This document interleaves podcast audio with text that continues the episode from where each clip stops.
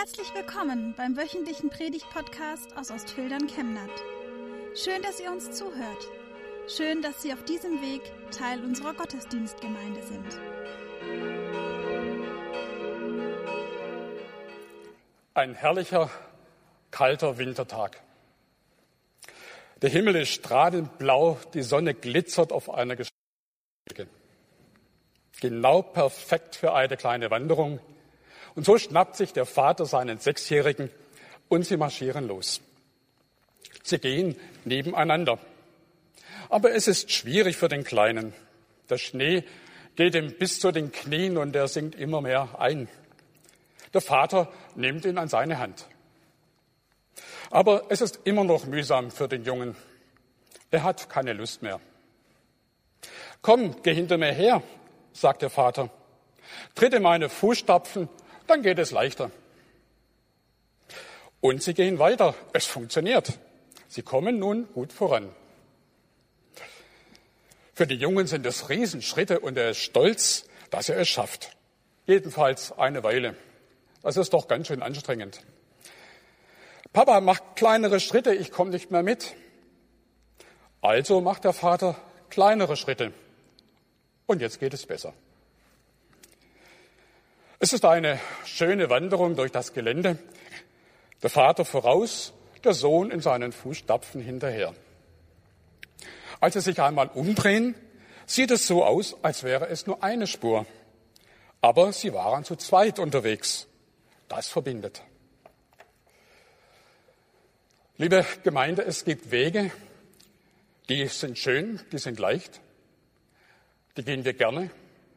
Aber es gibt auch Wege, die uns schwerfallen, die uns zermürben, uns müde werden lassen. Und manchmal wissen wir auch gar nicht, wie und wohin wir gehen sollen. Es ist gut, jemand zu folgen, der den Weg kennt und buchstäblich in seine Fußstapfen treten zu können. Um Nachfolge und um Fußstapfen geht es auch in unserem heutigen Predigtwort. Wir hören aus 1. Petrus 2, die Verse 21 bis 25. Denn dazu seid ihr berufen, da auch Christus gelitten hat für euch und euch ein Vorbild hinterlassen, dass ihr sollt nachfolgen seinen Fußstapfen. Er, der keine Sünde getan hat und in dessen Mund sich kein Betrug fand, der, als er geschmäht wurde, die Schmähung nicht erwiderte, nicht drohte, als er litt, es aber dem anheimstellte, der gerecht richtet, der unsere Sünden selbst hinaufgetragen hat an seinem Leibe auf das Holz, damit wir, den Sünden abgestorben, der Gerechtigkeit leben. Durch seine Wunden seid ihr heil geworden. Denn ihr wart wie irrende Schafe, aber ihr seid nun umgekehrt zum Hirten und Bischof eurer Seelen.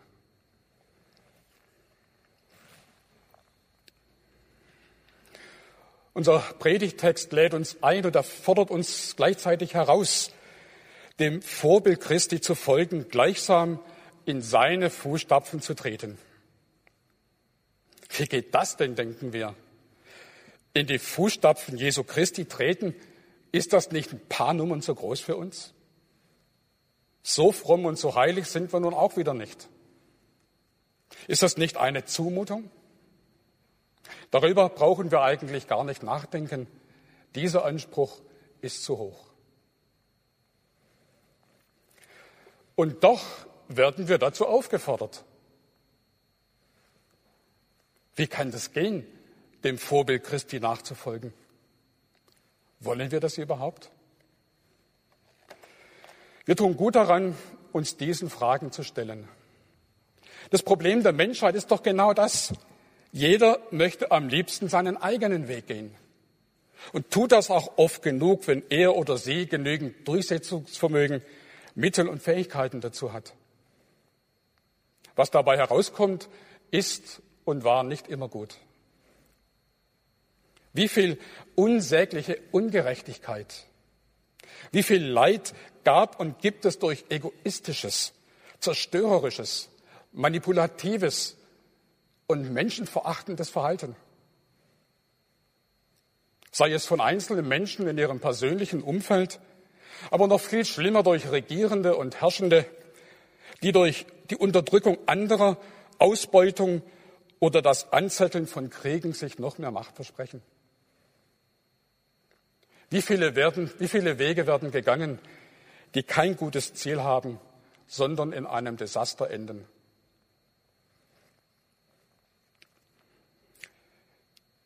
Dass wir alle Gott, unserem Schöpfer, verantwortlich sind, spielt für viele keine Rolle mehr.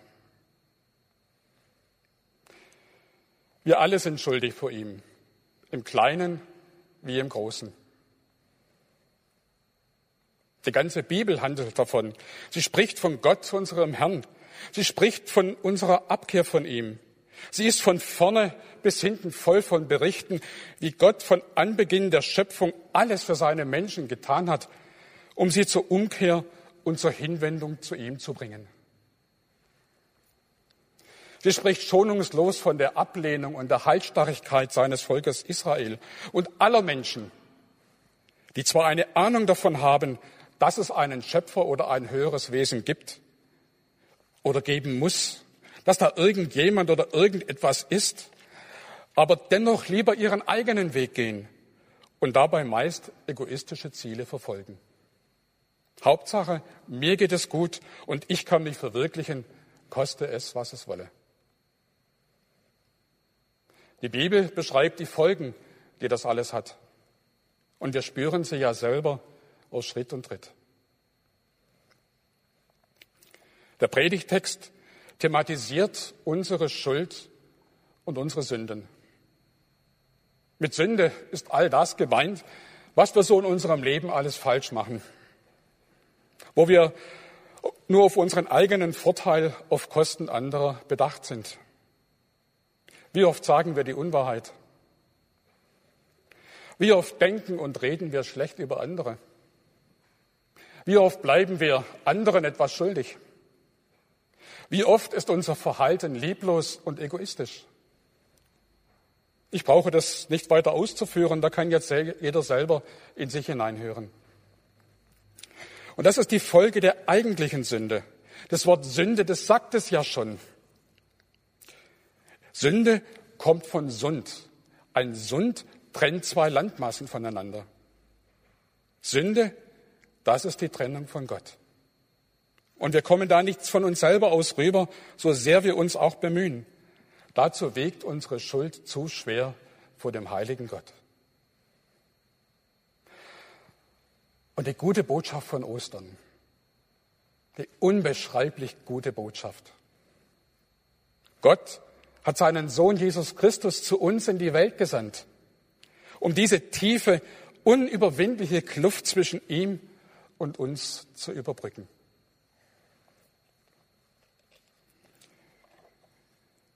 Wer in unserer Gesellschaft durch die Übertretung von Gesetzen schuldig wird, muss die Konsequenzen dafür tragen. Er oder sie wird dafür zur Rechenschaft gezogen und bestraft. Wie verhält es sich mit unserer Gottlosigkeit und der Übertretung seiner Gebote? Welche Konsequenzen folgen da? Das kann nicht ohne Folgen bleiben.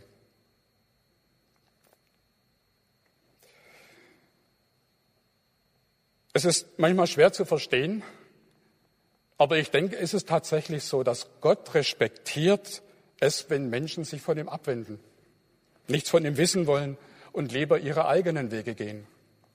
Er zwingt niemand, an ihn zu glauben. Er hat uns geschaffen als sein Ebenbild. So sagt es der Schöpfungsbericht. Und dazu gehört auch der freie Wille, die freie Entscheidungsmöglichkeit mit allen negativen Folgen, die das nach sich zieht. Gottes Gebote sind gut und sie ermöglichen das Zusammenleben mit ihm und mit unseren Mitmenschen. Aber von uns selber aus können wir sie nicht einhalten. Wir werden immer und immer wieder daran schuldig. Diese Schuld hat Jesus Christus stellvertretend für uns am Kreuz gesühnt. Das ist ein unglaublicher Vorgang. Der heilige, lebendige Gott kommt selber zu uns und lässt sich für unsere Sünde hinrichten. Es liegt an uns, ob wir uns darunter stellen und das im Glauben annehmen, dass er uns Vergebung schenken will, wenn wir, ihn darum bitten. Was für eine Befreiung. Und das Größte ist, das wirklich Allergrößte, beim Tod Jesu am Kreuz ist es nicht geblieben. Gott hat ihn auferweckt und wir dürfen an seinem neuen Leben teilhaben. Damit gibt er unserem Lebensweg ein neues Ziel, eine neue Perspektive und eine ewige Hoffnung. Wie aber können wir die Richtung finden, die zu diesem neuen Leben, zu diesem neuen Ziel führt? Unser Text sagt es deutlich. Folgt dem Vorbild Jesu und tretet in seine Fußstapfen.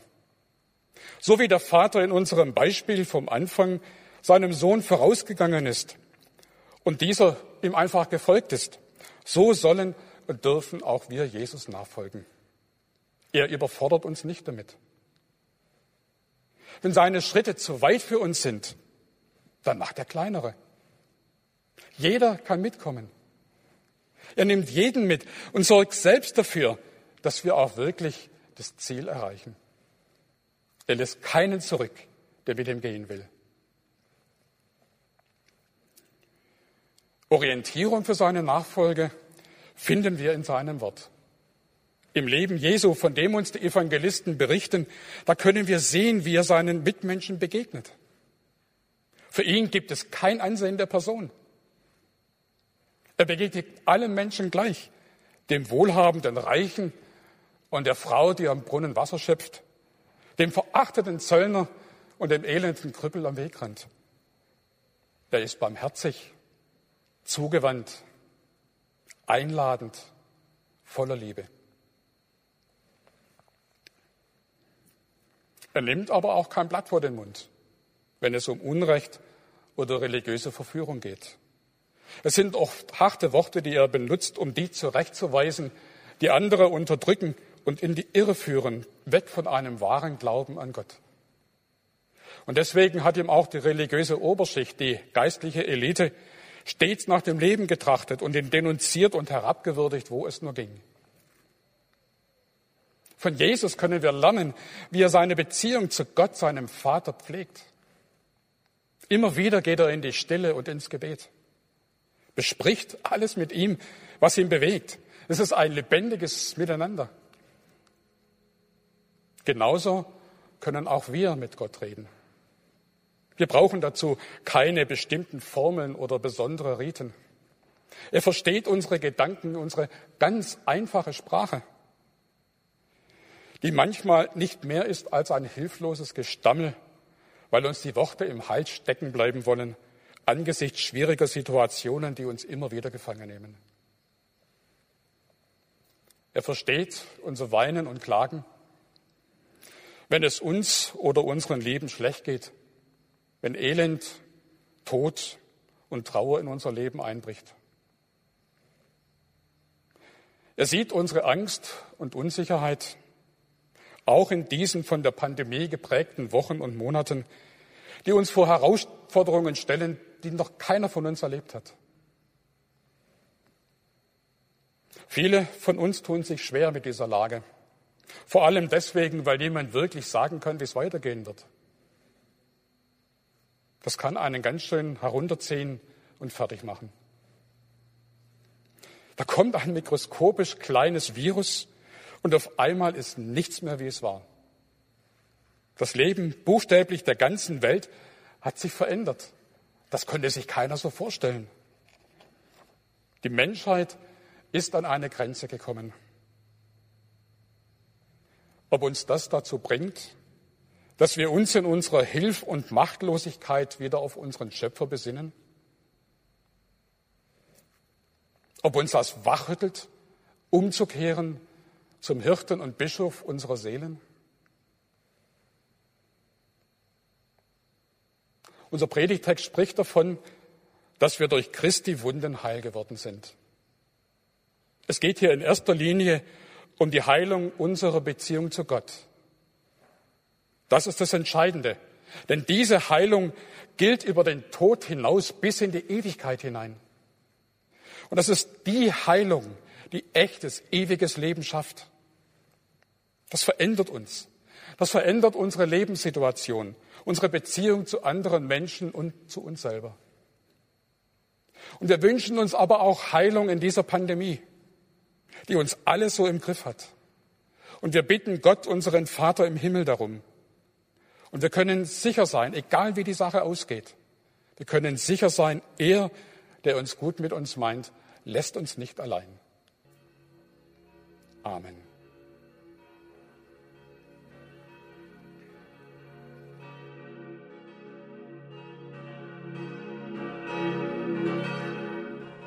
Wir wünschen eine gute und gesegnete Woche und hoffen, dass Sie nächste Woche wieder dabei sind oder wir dich beim nächsten Mal im Gottesdienst vor Ort sehen.